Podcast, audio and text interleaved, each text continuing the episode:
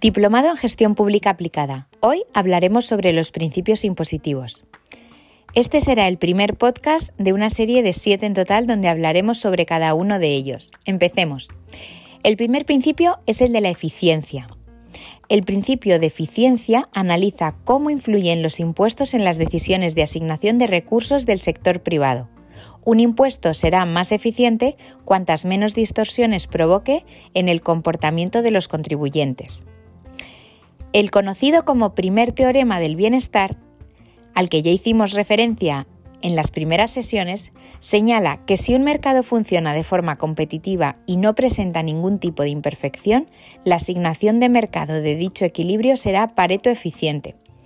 Esto está relacionado con el hecho de que en un mercado sin imperfecciones los diferentes agentes se guían por unos mismos precios relativos.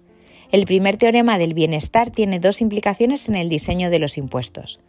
Por un lado, en ausencia de distorsiones, los impuestos deberían diseñarse de modo que no distorsionen las decisiones de los agentes, pues de este modo contribuirán a que el sistema funcione de forma eficiente. Es así que la brecha que abre un impuesto entre los precios del productor y los precios del consumidor se denomina cuña fiscal.